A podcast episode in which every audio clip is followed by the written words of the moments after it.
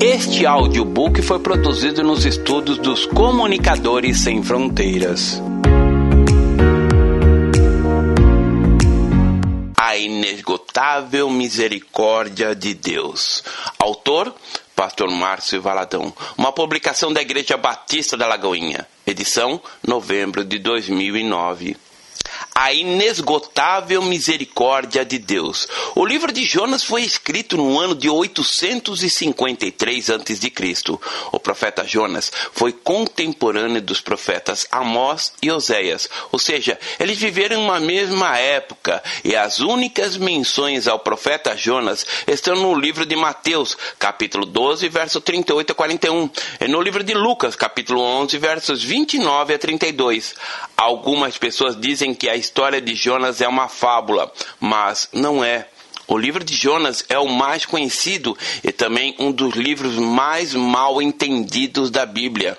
Então, alguns escribas e fariseus replicaram: Mestre, queremos ver de tua parte algum sinal. Ele, porém, respondeu: Uma geração má e adúltera pede um sinal, mas nenhum sinal lhe será dado, senão o do profeta Jonas.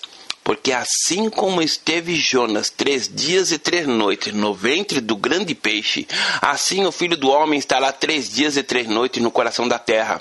Ninivitas se levantarão no juízo com esta geração e a condenarão, porque se arrependeram com a pregação de Jonas. Eis aqui está quem é maior do que Jonas. Mateus capítulo 12, verso 38 a 41 como afluíssem as multidões, passou Jesus a dizer: Esta é geração perversa, pede sinal, mas nenhum sinal se lhe será dado, senão o de Jonas, porque assim como Jonas foi sinal para os ninivitas, o filho do homem o será para esta geração. A rainha do sul se levantará no juízo com os homens desta geração e os condenará, porque veio dos confins da terra para ouvir a sabedoria de Salomão. Eis aqui está quem é maior do que Salomão mão. Ninivitas se levantarão no juízo com esta geração e a condenarão, porque se arrependeram com a pregação de Jonas. Eis aqui está quem é maior do que Jonas. Lucas capítulo 11, versos 29 a 32. Amado ouvinte, se possível, ore comigo. Pai, esta é a tua palavra e que tu possas vivificá-la em cada coração. Que cada ouvinte que, neste momento, está em busca de entender melhor os desígnios do Senhor para ser tremendamente fortalecido, abençoado, edificado, exortado e consolado pelo Senhor, mediante a tua bendita palavra, em nome do seu Filho amado Jesus. Amém. O nome de Jonas em hebraico significa pomba, e pomba é uma ave doce, graciosa e de fácil adaptação entre os homens. Ela também simboliza paz. Na palavra de Deus, a pomba foi usada como personagem do Espírito Santo. Batizado, Jesus saiu logo da água. Eis que lhes abriram os céus, e viu o Espírito de Deus descendo como pomba, vindo sobre ele. Eis uma voz dos céus que dizia: Este é meu filho amado em quem me comprazo.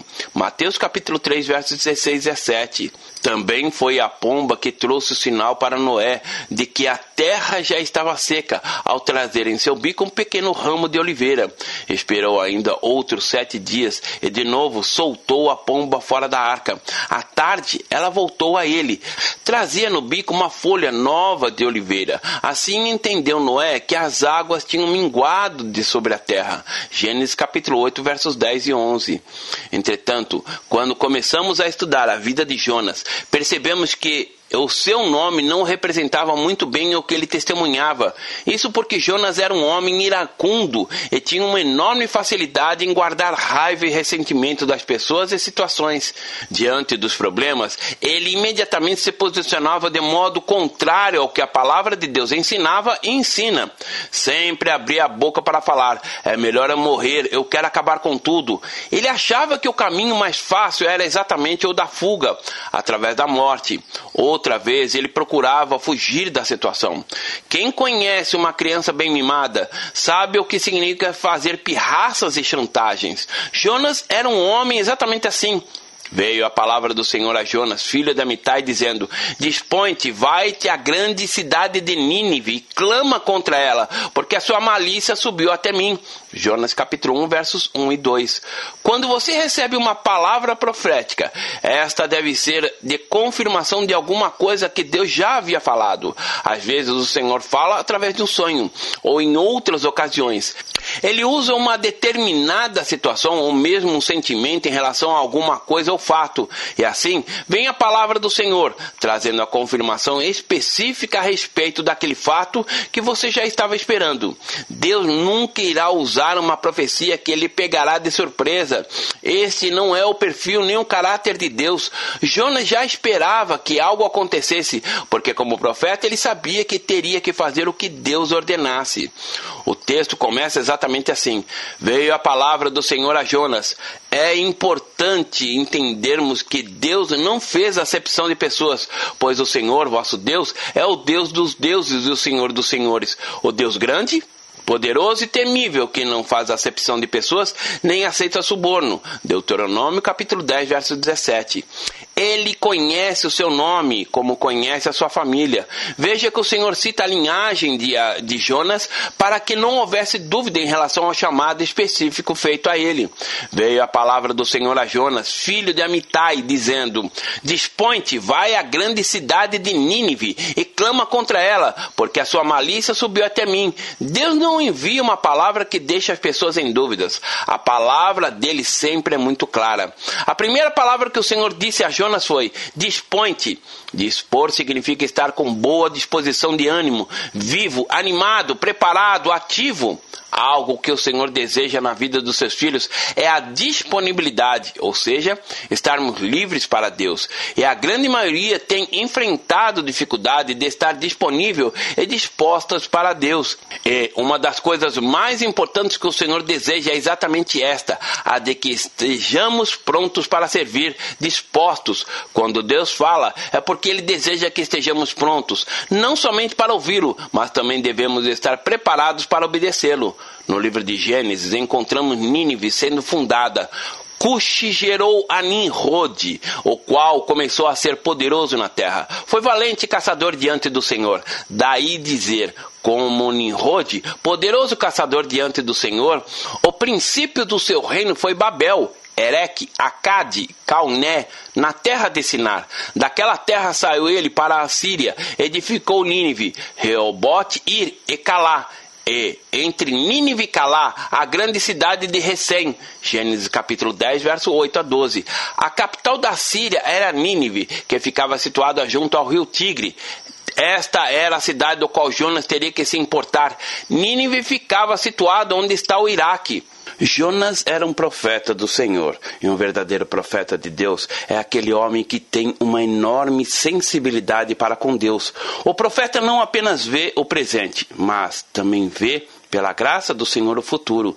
E Jonas sabia o que os assírios iriam fazer com Israel, o que veio a acontecer cerca de cem anos depois dessa profecia, quando então os assírios vieram com fúria e destruíram completamente Israel. Jonas se dispôs, mas para fugir da presença do Senhor, para Tarsis, e, tendo descido a Jope, achou um navio que ia para Tarsis. Pagou, pois, a sua passagem e embarcou nele, para ir com eles para Tarsis, para longe da presença do Senhor. Jonas capítulo 1, verso 3. Muitas são as pessoas que agem exatamente da mesma maneira como Jonas agiu. Você mesmo, querido ouvinte, quantas vezes Deus lhe falou para fazer algo e você se dispôs Colocou-se como valente, pronto para o que der e vier. Cancelou coisas que teria que fazer para obedecer ao Senhor, mas quando chegou o momento de agir, acabou por fazer a sua própria vontade? Todas as vezes que desobedecemos a palavra do Senhor ou a voz dele, basicamente estamos afirmando: Deus, o Senhor está errado. Isso não deve ser feito desse jeito. Eu é que estou certo, porque o caminho apontado pelo Senhor não é esse. Por isso eu vou fazer diferente. Tarsis ficava próxima à Espanha e, no mundo antigo, o lugar mais distante que existia era a Espanha. E Jonas comprou uma passagem exatamente para Tarsis, para o lugar mais longe possível e imaginável. Quando uma pessoa quer desobedecer a Deus, o diabo facilita tudo. Ele coloca todas as coisas diante dela sem que ela tenha que se esforçar para fazer com que aconteça. Se a orientação do Senhor fosse para Jonas ir para Tarsis, com certeza ele teria que enfrentar dificuldades, como uma fila enorme de espera para encontrar uma vaga no navio, e talvez tivesse que esperar meses até poder fazer esta viagem. Além disso, o preço poderia ser muito alto. Mas quando alguém quer fazer tudo contrário à vontade de Deus e se desviar dos caminhos do Senhor, o inimigo coloca tudo facilmente em suas mãos.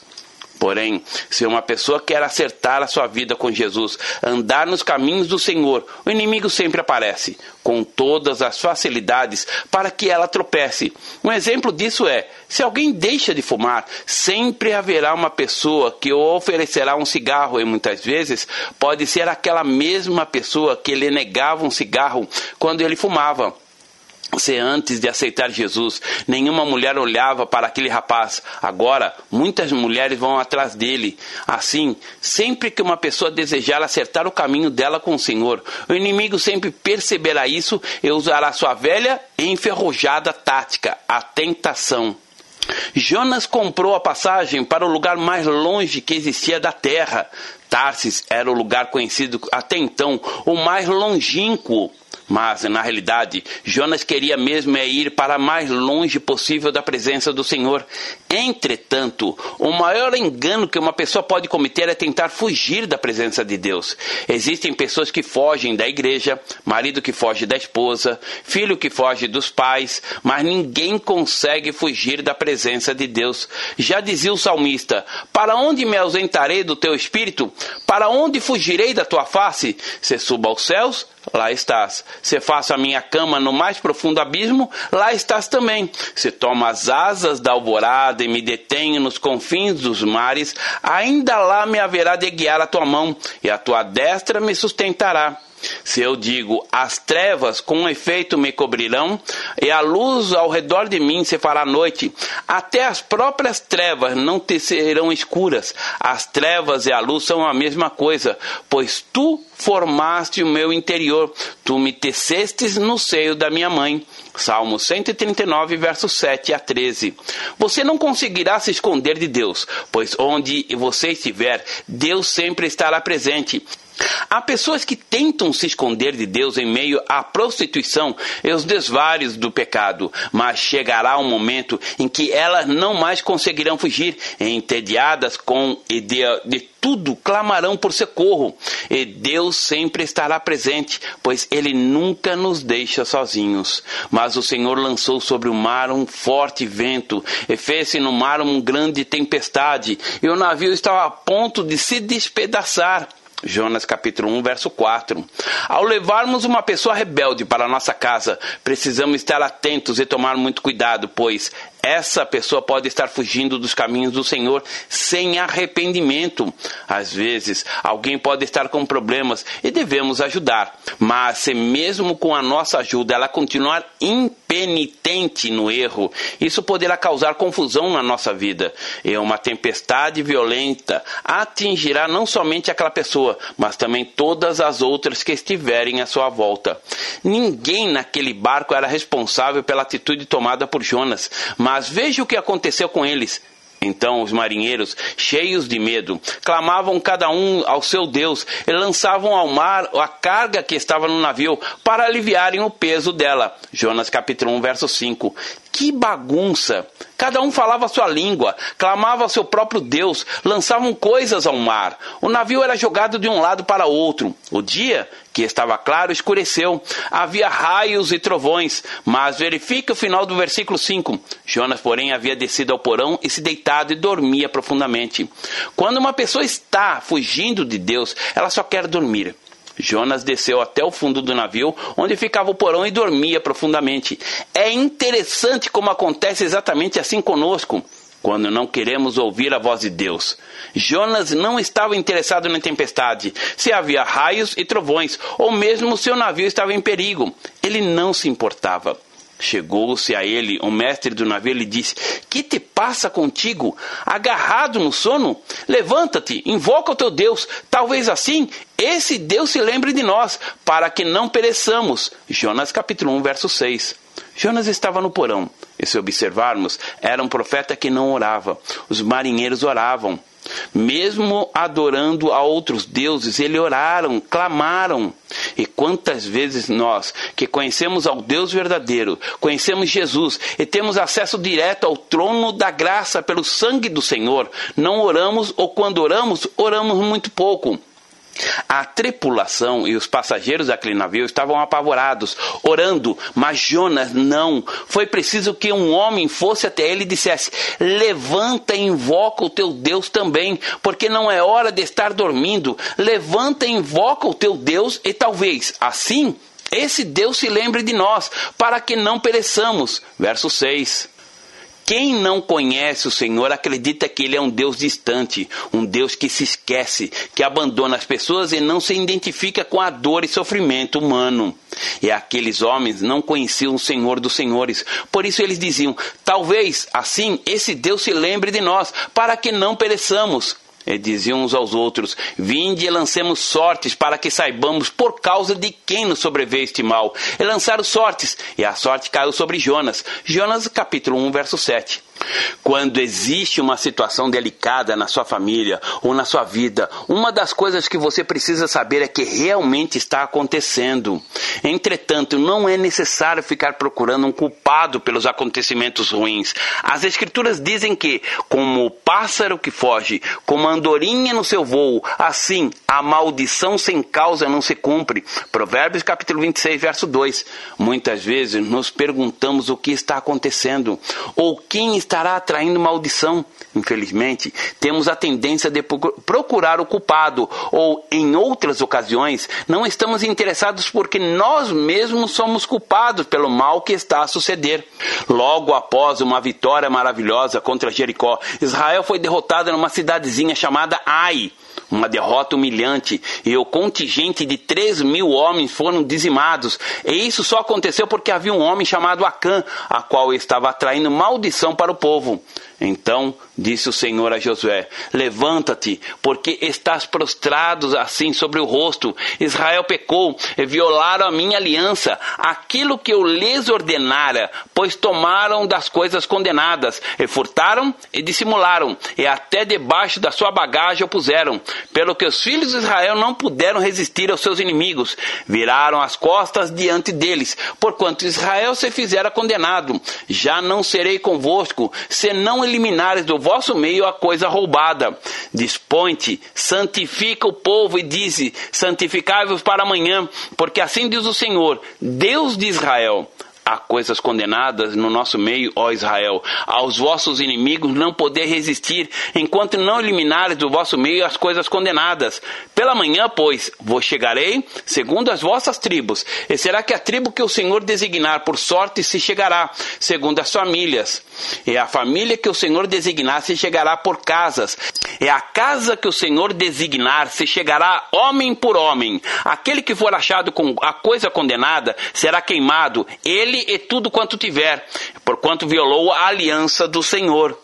E fez loucura em Israel. Então Josué se levantou de madrugada e fez chegar a Israel, segundo as suas tribos. Caiu a sorte sobre a tribo de Judá, fazendo chegar a tribo de Judá, caiu a família de Zeraitas fazendo chegar a família dos Zeraitas, homem por homem, caiu sobre Zabdi, e fazendo chegar a sua casa, homem por homem, caiu sobre Acã, filho de Carmim, filho de Zabdi, filho de Zera, da tribo de Judá. Então disse Josué a Acã, filho meu, dá glória ao Senhor, Deus de Israel, e a ele rende louvores, e declara-me agora o que fizestes, não me ocultastes, Respondeu Acã a Josué e disse: Verdadeiramente pequei contra o Senhor, Deus de Israel, e fiz assim e assim. Josué capítulo 7, versos 10 a 20.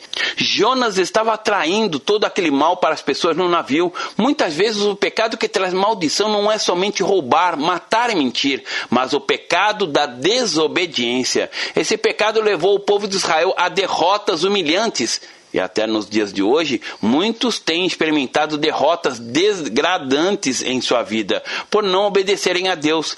Então lhe disseram: Declara-nos agora, por causa de quem nos sobreveio esse mal, que ocupação é a tua? De onde vens? Qual a tua terra? E de que povo és tu? Jonas capítulo 1, verso 8.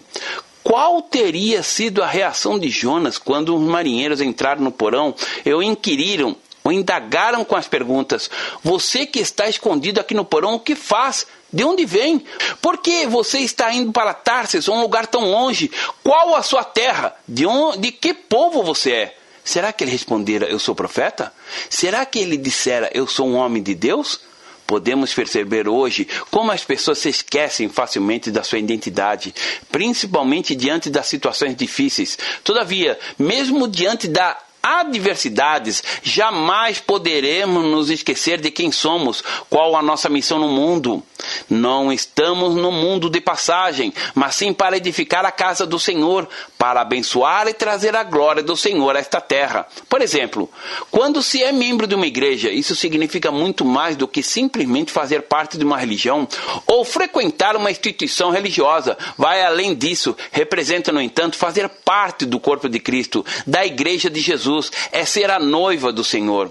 Ele lhe respondeu: Sou hebreu e temo ao Senhor, o Deus do céu, que fez o mar e a terra. Jonas capítulo 1, verso 9. Quando ele diz: Sou hebreu, faço parte de um povo que tem uma aliança com Deus e temo ao Senhor, ele descartou todos os outros deuses e disse: O Deus dos céus, que fez o mar e a terra. Então os homens ficaram possuídos de grande temor e lhe disseram: Que é isto que fizestes? Pois sabiam que os homens que ele fugia da presença do Senhor, porque lhe havia declarado. Jonas capítulo 1, verso 10.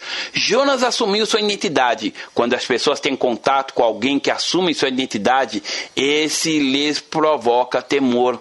Muitas vezes, ao visitar um hospital, encontramos nesse lugar situações de muita tristeza, mas ao dizer eu vim para orar e abençoar esse lugar, isso provoca temor, porque há temor quando se diz em nome de Jesus. O temor é proporcionado por Deus, o que capacita os homens a reverenciarem a autoridade de Deus e a aborrecerem evitarem toda forma do mal. Todos naquele navio já tinham ouvido falar do Deus dos hebreus e tiveram temor. A parte final do versículo 10 diz: Que é isto que fizestes? Pois sabiam os homens que ele fugia da presença do Senhor, porque lhe haviam declarado. Mesmo os incrédulos reconhecem alguém que está fugindo da presença de Deus.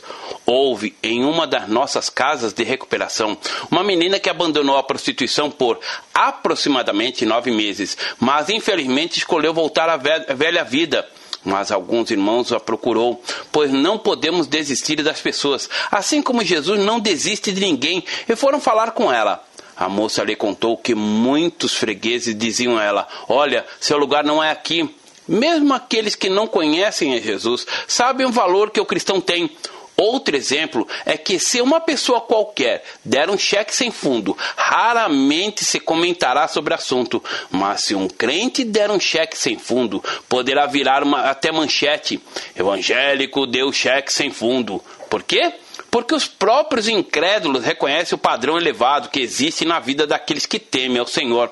Disseram-lhe: Que te faremos para que o mar se nos acalme? Porque o mar se ia tornando cada vez mais tempestuoso. Respondeu-lhes: Tomai-me e lançai-me ao mar, e o mar se aquietará, porque eu sei que, por minha causa, vos sobreveio esta grande tempestade. Jonas capítulo 1, verso 11 e 12.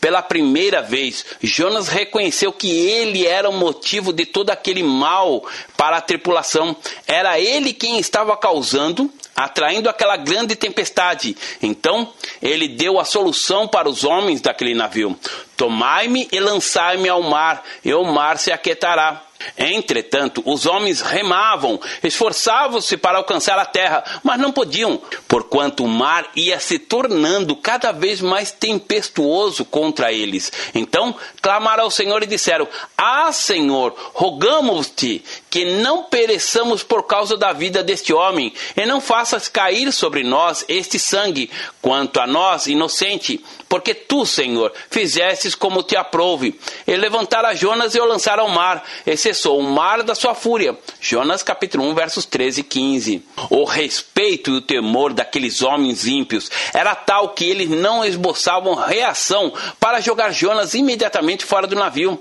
Antes de tomar essa atitude, clamaram ao Senhor pela vida deles, porque sabiam que estava tocando em um homem de Deus. E no momento em que lançaram Jonas ao mar, a tempestade cessou. As pessoas, quando estão enfrentando problemas, dizem: Vamos dar um tempo no nosso casamento esperar que as coisas se resolvam. Ou vamos dar um tempo para que esta situação se resolva. Entretanto, o tempo passa, mas as situações não são resolvidas. O tempo não irá resolver nada. Existem questões que precisam ser resolvidas imediatamente, pois se deixar para depois, a situação pode se agravar. Jonas era o problema e, enquanto os marinheiros o retinham no navio, mais aumentava a fúria da tempestade. Porém, quando eles arrancaram do navio e o atiraram ao mar, o mar cessou a sua fúria. O mesmo acontece conosco. Quando agimos, fazemos algo para solucionar o problema, o quadro muda. É preciso dar o primeiro passo e a tempestade cessará. Temeram, pois, estes homens em extremo ao Senhor, e ofereceram sacrifícios ao Senhor e fizeram votos. Preparou o Senhor um grande peixe para que tragasse a Jonas. Esteve Jonas três dias e três noites no ventre do peixe. Jonas capítulo 1, versos 16 e 17. O temor foi tão intenso entre aqueles homens que imediatamente ofereceram sacrifícios e fizeram votos ao Senhor. Houve o reconhecimento deles do milagre operado por Deus naquele instante.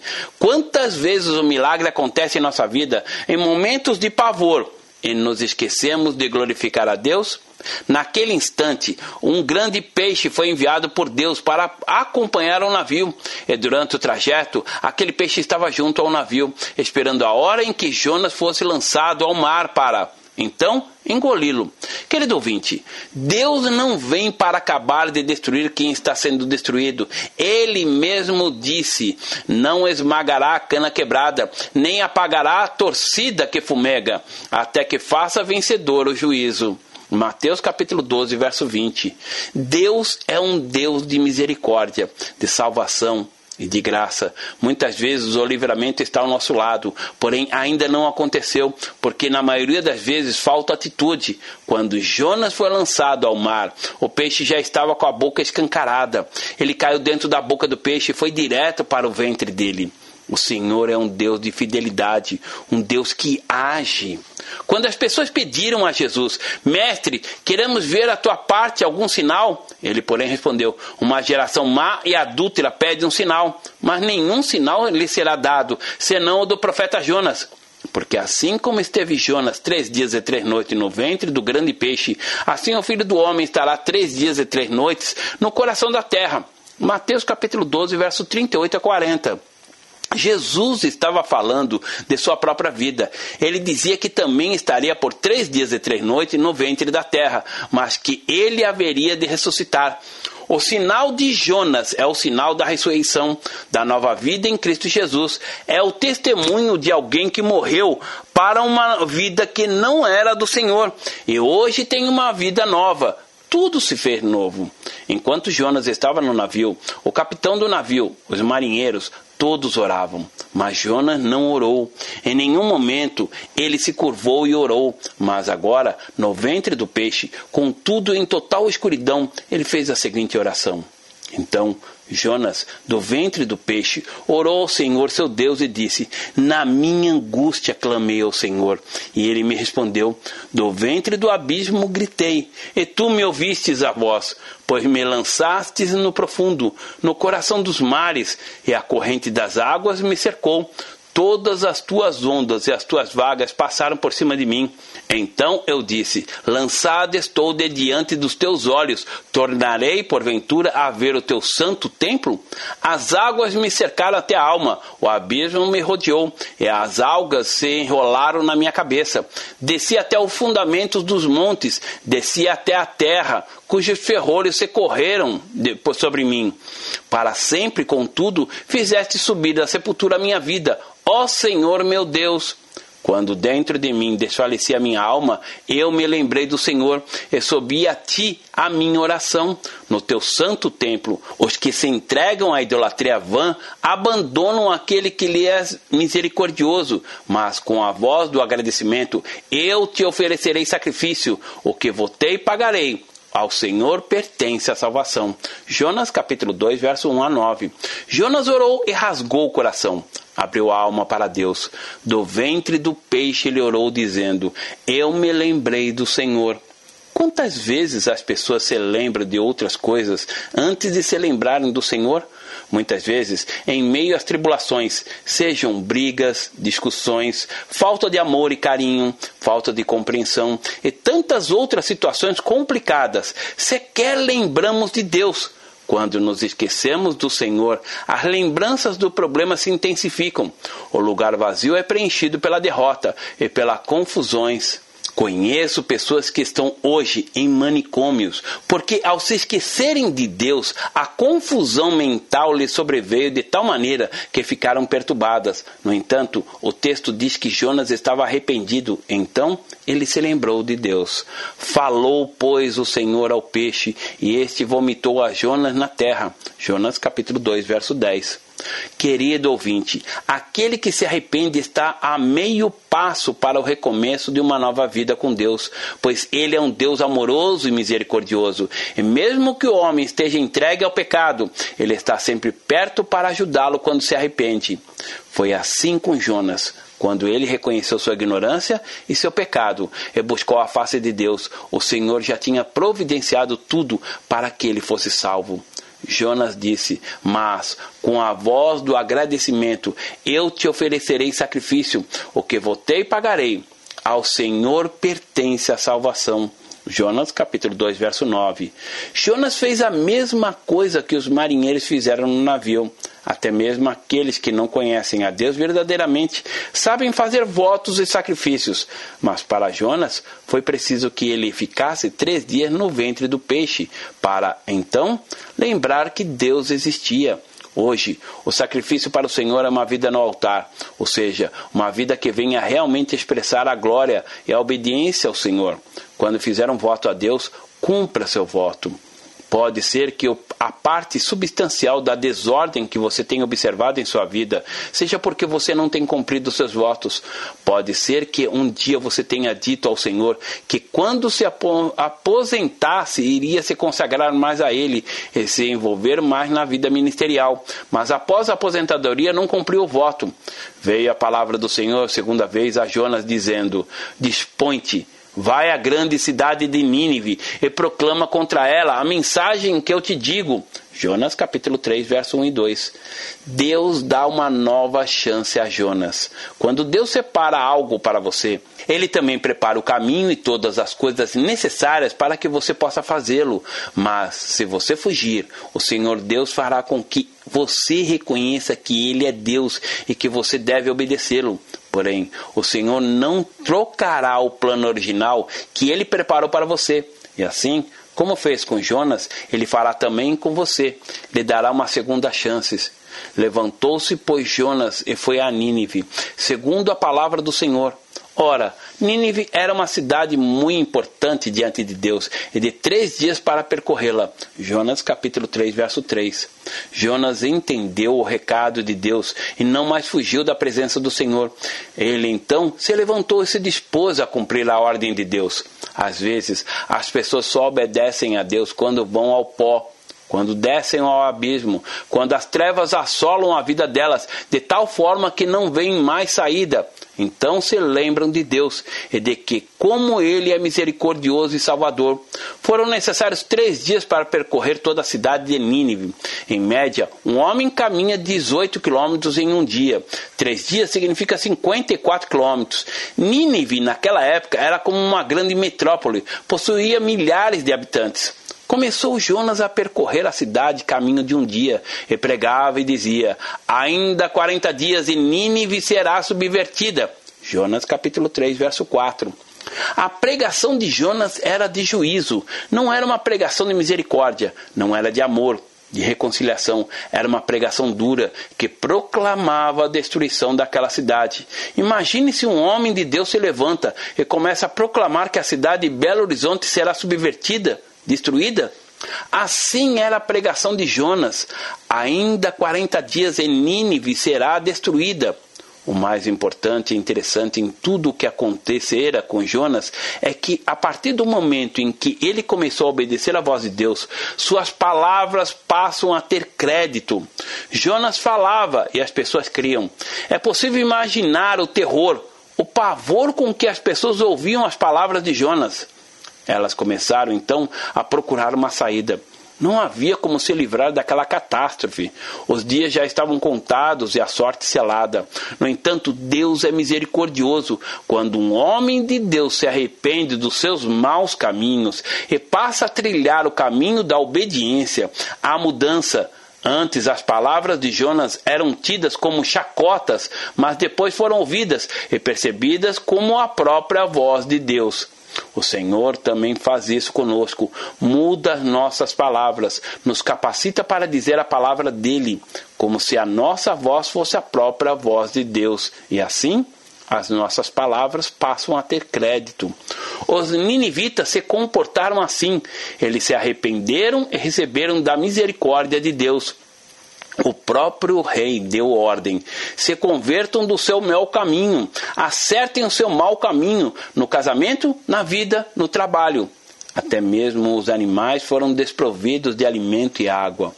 O fato é que os ninivitas eram violentos, mas veja o que eles disseram no versículo 9: Quem sabe se voltará a Deus e se arrependerá, e se apartará do furor da sua ira, de sorte que não pereçamos?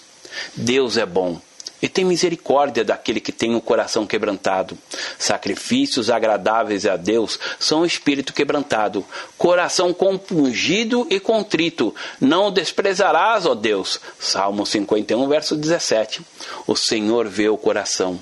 A palavra de Deus diz que antes ele dá maior graça, pelo que diz: Deus resiste aos soberbos, mas dá graça aos humildes. Tiago, capítulo 4, verso 6. O arrependimento é mudança de posicionamento, é o abandono do pecado, é voltar ao primeiro amor. É como se estivesse andando na direção errada, mas ao se arrepender, torna o caminho que é reto.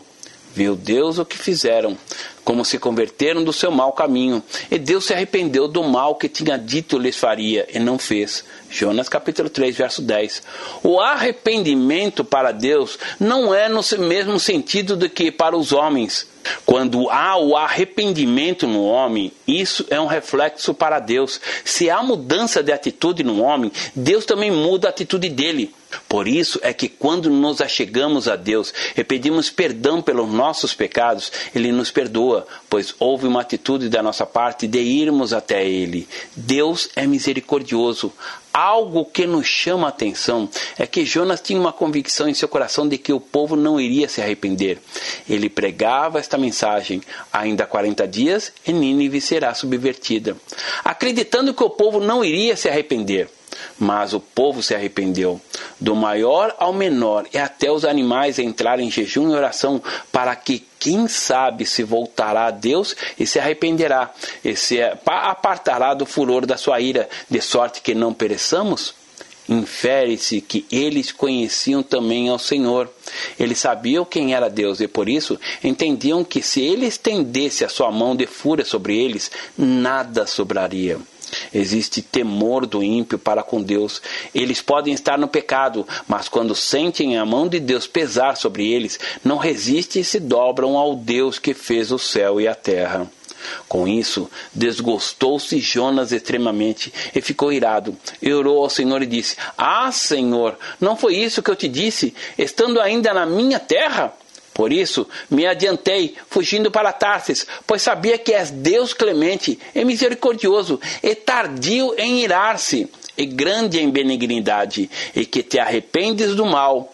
Peço-te, pois, ó Senhor, tira-me a vida, porque melhor é morrer do que viver. E disse o Senhor: É razoável essa tua ira? Jonas saiu da cidade e ficou ao oriente, observando o que aconteceria com Nínive. Como falamos no início, Jonas era um homem iracundo e cheio de manias. Ele fez o que Deus mandou pregou a palavra de Deus para Nínive, mas na verdade o que ele queria era ver aquela cidade ser totalmente dizimada. Ele discordava da misericórdia de Deus para com aquele povo, e por isso ele reclamou, resmungou, falou mal, chorou, ficou com raiva. Podemos fazer um paralelo da personalidade de Jonas com a de uma criança mimada. Quando uma criança é criada com mimo, ela se acostuma a ter tudo o que quer Normalmente, muitos fazem o que ela deseja. Ela não sabe receber um não. Digamos que for assim que Jonas se comportou, como uma criança mimada, apesar de ser um homem feito. Algumas pessoas dizem que o Deus do Antigo Testamento é um Deus irado, mas ele é um Deus cheio de misericórdia e amor. Jonas mesmo disse, pois sabia que é Deus clemente, misericordioso e tardio em irar-se, e grande benignidade, e que se arrependes do mal. Contudo, o que Jonas queria era tão somente ver a destruição de Nínive. Por isso o Senhor lhe deu uma lição. Então fez o Senhor Deus nascer uma planta, que subiu para cima de Jonas, para que fizesse sombra sobre a sua cabeça, a fim de o livrar do seu desconforto. Jonas, pois, se alegrou em extremo por causa da planta. Jonas, capítulo 4, verso 6. Por causa do temperamento difícil de Jonas, ele tinha muitas dificuldades emocionais e Deus precisava trabalhar no seu interior. Então, o Senhor deu início a uma preciosa lição em Jonas. Primeiro, fazendo nascer uma planta que lhe trouxesse conforto. Estava tudo muito bom. A planta trazia o refrigério para a cabeça dele. Porém, Deus resolveu tirar-lhe a planta e ele se descontrolou. Mas Deus, no dia seguinte, ao subir da alva, enviou um verme, o qual feriu a planta, e esta se secou. Em nascendo o sol, Deus mandou um vento calmoso oriental. O sol bateu na cabeça de Jonas, de maneira que desfalecia, pelo que pediu para si a morte, dizendo: Melhor me é morrer do que viver. Jonas capítulo 4, versos 7 e 8. Muitas vezes somos como Jonas, agimos com teimosia, queremos desistir de tudo, quando Deus não nos dá o que queremos. Quantas vezes você até desistiu dele para a igreja porque Deus não lhe deu o carro que queria? Ou deixou de orar porque você não teve seu pedido de oração respondido no momento que gostaria? Quando agimos desta maneira, estamos sendo como Jonas, uma criança mimada cresce com o caráter deturpado, sem saber discernir, lidar com as situações da vida, porque sempre teve tudo o que queria. Quando começa a namorar, não consegue lidar com conflitos no relacionamento. Qualquer coisa é motivo para terminar tudo. Faz chantagem, ameaça, entre outras coisas. A chantagem de Jonas era: eu quero a morte, eu quero morrer. Ele tentou fazer chantagem com Deus quando o sol lhe queimava a cabeça. Ele devia estar muito quente mesmo. A reação de Jonas era de um garoto mimado, acostumado a ter tudo o que queria. Melhor me é morrer do que viver. Então perguntou Deus a Jonas: É razoável esta sua ira por causa da planta? Ele respondeu: É razoável a minha ira até a morte. Tornou-se o Senhor: Tens compaixão da planta que te não custou o trabalho, o qual não fizestes crescer, que numa noite nasceu e numa noite pereceu. E não hei de eu ter compaixão da grande cidade de Nínive, em que há mais de cento e vinte mil pessoas que não sabem discernir entre a mão direita e a mão esquerda, e também muitos animais? Jonas capítulo 4, versos 9 a 11. Somente crianças não sabem discernir entre a mão direita e a esquerda. Em Nínive havia mais de 120 mil pessoas. Hoje, Jonas se levanta por, para todos nós como um desafio e um testemunho. Ninguém pode esgotar a misericórdia de Deus. A misericórdia de Deus não se esgota. Jonas carregava no seu nome o significado da pomba, mas parecia mais um abutre querendo ver mais a destruição do que a própria paz. A pomba, a paz, deve ser realidade em sua vida. A mesma coisa que o Senhor falou a Jonas: dispõe-te e vai. O Senhor fala a cada um de nós. Há uma missão para cada pessoa. Há um desafio e um propósito do Senhor para cada um. Não precisamos agir como Jonas, desejando que todas as pessoas que não conhecem ao Senhor sejam exterminadas da face da terra. Muitos são os que não sabem o que estão fazendo. Deus conhece o coração de cada um deles, e no tempo certo, eles também se achegarão a Deus. Precisamos nos lembrar de quando éramos ímpios e ignorávamos a grandiosidade do amor de Deus por nós. Ríamos dos crentes e zombávamos do modo como se vestiam. Mas eles choravam por nós, eles oravam por nós, eles lutavam com os demônios para que nos soltassem. Se hoje conhecemos a Deus, é porque uma geração de homens e mulheres que obedeceram ao chamado de Deus não mediu esforços para que pudéssemos estar aos pés do Senhor. Quando o Senhor lhe envia a algum lugar, não fuja. Dispõe-te, vá com alegria, obedecendo à voz dele. Siga em frente na direção que ele lhe indicar.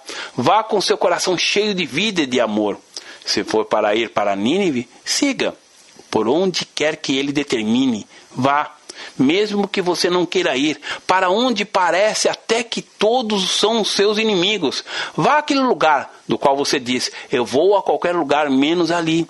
É exatamente para lugares como esses que o Senhor tem nos mandado. Vá você é um profeta do Senhor, você tem uma mensagem. Não fuja do Senhor, porque longe dele você só traz tempestade. Quando você está longe do Senhor, você atrai dificuldades, não somente para você, mas também para todos os que estão à sua volta. Há muita gente orando por você enquanto você dorme, mas é tempo de começar a orar também. E tenha certeza do livramento da mão do Senhor. Eu te oferecerei sacrifício, o que votei, pagarei.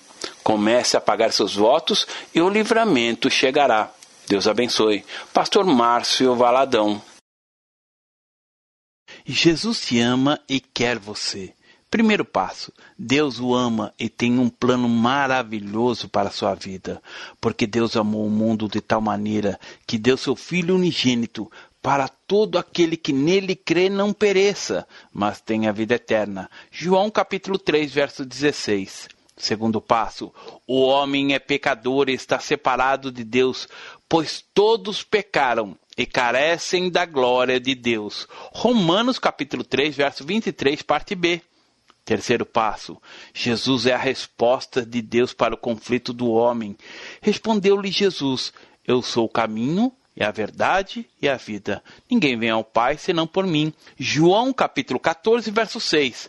Quarto passo: é preciso receber a Jesus em nosso coração, mas a todos quanto receberam, deu-lhes o poder de serem feitos filhos de Deus, a saber, aos que crerem em seu nome. João capítulo 1, verso 12, parte A. Se com tua boca confessares Jesus como Senhor e em teu coração credes que Deus o ressuscitou dentre os mortos, será salvo. Porque com o coração se crê para a justiça e com a boca se confessa a respeito da salvação. Romanos capítulo 10, verso 9 e 10. Quinto passo. Você gostaria de receber a Cristo em seu coração? Faça essa oração de decisão em voz alta. Senhor Jesus, eu preciso de ti. Confesso-te o meu pecado de estar longe dos teus caminhos. Abra a porta do meu coração e te recebo como meu único Salvador e Senhor. Te agradeço porque me aceita assim como eu sou e perdoa o meu pecado. Eu desejo estar sempre dentro dos teus planos para a minha vida. Amém. Sexto passo: procure uma igreja evangélica próxima à sua casa. Nós estamos reunidos na Igreja Batista da Lagoinha, Rua Manuel Macedo, 360, bairro São Cristóvão, Belo Horizonte, Minas Gerais. Nossa igreja está pronta para lhe acompanhar nesse momento tão importante da sua vida. Nossos principais cultos são realizados aos domingos. Ficaremos felizes com sua visita.